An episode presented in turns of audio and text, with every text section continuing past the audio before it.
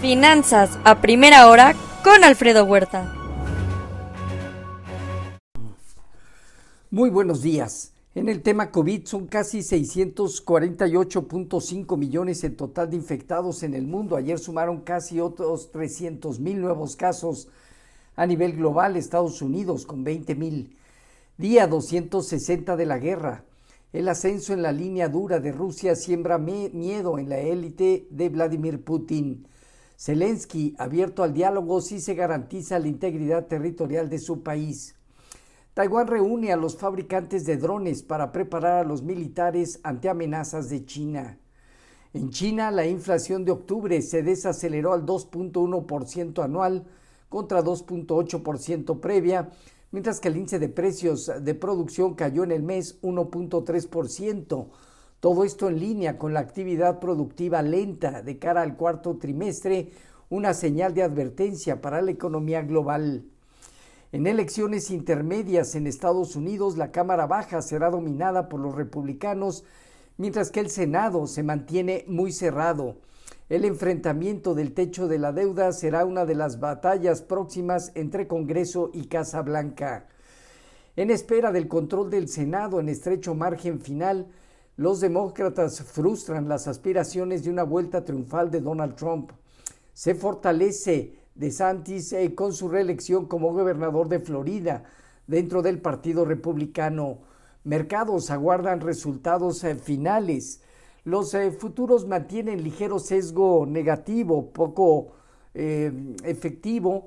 Al final, una reacción moderada del dólar, ligera baja en materias primas, un rendimiento estable en el bono del Tesoro a 10 años en niveles de 4.13 y destaca la caída en las criptomonedas a medida, a medida que aumentan las dudas sobre el acuerdo de FTX con Binance, entre otros. En Asia Pacífico, sesgo negativo, caídas de China, Hong Kong y Japón. En Europa dominan movimientos también mixtos, más menos 0.5%, ligeras bajas, Francia, Alemania y el Financial Times de Londres moderadas alzas de Italia y España. Alemania se prepara para bloquear el acuerdo de chips chinos.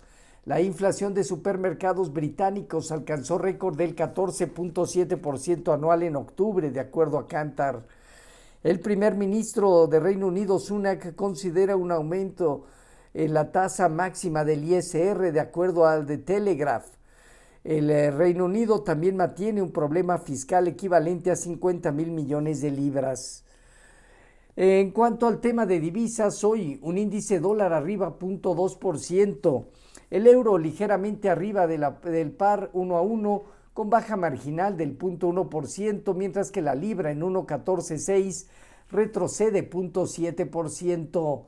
En materias primas, hoy el petróleo abajo 0.8%, el WTI por debajo de 90 dólares, afecta el entorno de China y también las reservas semanales que están acumulando.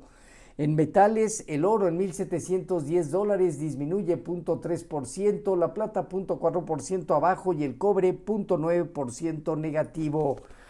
Ayer se dieron cierres positivos de las bolsas en Estados Unidos en espera de los resultados eh, de las elecciones intermedias, en especial el control de las cámaras registraron alzas las bolsas entre 0.5 y 1%. Vimos caída en el dólar del 1% y demanda en la curva de bonos del Tesoro. A excepción de consumo discrecional, el resto de los sectores terminó al alza. Elon Musk vendió casi 4 mil millones de dólares en acciones de Tesla para completar la compra de Twitter. Inicia Meta la salida de personal. Citigroup y Barclays también reducirán empleos en banca de inversión. El Dow Jones parte de los 33.160 unidades, se acerca a la zona de 33.250 puntos, de ahí en adelante tendrá prueba importante.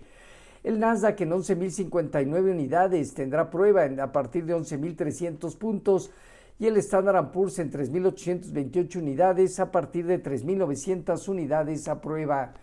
El rendimiento del bono a 10 años finalizó 8 puntos base arriba de 4.13. Hoy el informativo se mantiene en 4.13 este día.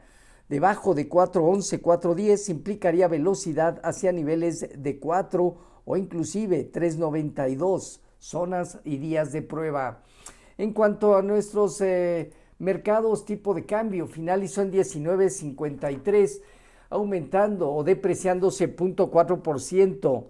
Detener el ciclo alcista de tasas de interés por Banjico antes que la Fed impactará en la estabilidad del peso, como lo vimos ayer, eh, ante un cambio en la percepción que se dio como rumor en el mercado para la decisión de mañana de Banco de México, lo cual mantiene nuestra expectativa de alza de 75 puntos base. Quizá el comunicado pueda ser más moderado.